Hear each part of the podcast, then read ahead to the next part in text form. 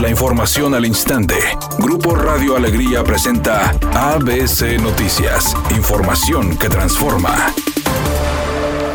Con una protesta fuera de las instalaciones de la Secretaría de Salud en el Estado, 400 personas exigieron que se reabran los salones de fiestas infantiles, debido a que han cerrado 50 y muchos jóvenes se quedaron sin un empleo, según lo afirmó uno de los afectados, Ricardo Rodríguez, quien destacó que las autoridades revisaron las instalaciones y se encuentran en regla.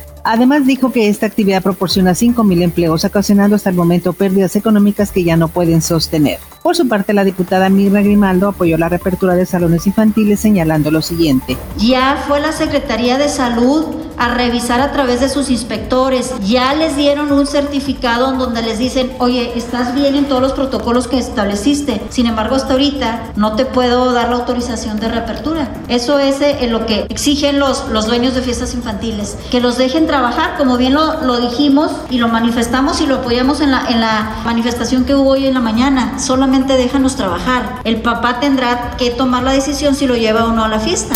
La Arena Monterrey informa a través de un comunicado que sus eventos de reapertura programados para el 20 de noviembre se llevarán a cabo bajo nuevos lineamientos, aclarando que después de sostener pláticas con las autoridades de la Secretaría de Salud de Nuevo León, se apegarán a las restricciones del semáforo epidemiológico y con su configuración de logística abrirá como teatro.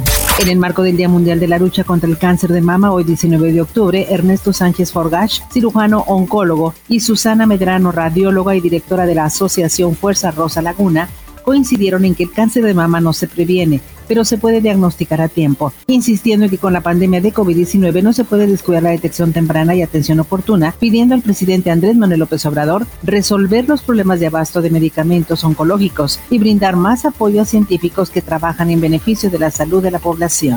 Editorial ABC con Eduardo Garza. El PRI ya tiene firme su candidato a la gubernatura. Los que quedaron fuera ahora van a decir que el dedazo, que no hay democracia. Pero cuando ellos tenían el poder era lo mismo, pero no lo notaban. ¿A poco no?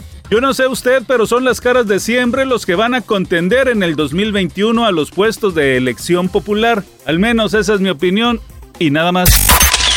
La cantante Adele regresará a los medios de comunicación como presentadora del programa de televisión estadounidense Saturday Night Live, aunque sin noticias sobre su música. La cantante británica anunció el fin de semana que conducirá el espacio cómico el próximo sábado, una noticia tras la que numerosas publicaciones han comenzado a especular con que se trata de una estrategia promocional de cara al lanzamiento de un nuevo disco.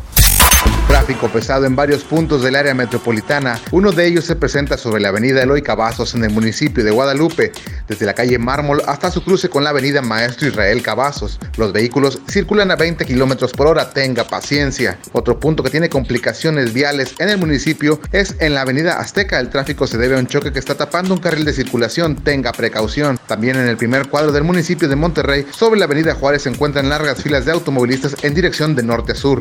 Es una tarde con cielo despejado. Espera una temperatura mínima que oscilará en los 26 grados. Para mañana martes 20 de octubre se pronostica un día con escasa nubosidad. Una temperatura máxima de 30 grados y una mínima de 20. La temperatura actual en el centro de Monterrey 32 grados. ABC Noticias. Información que transforma.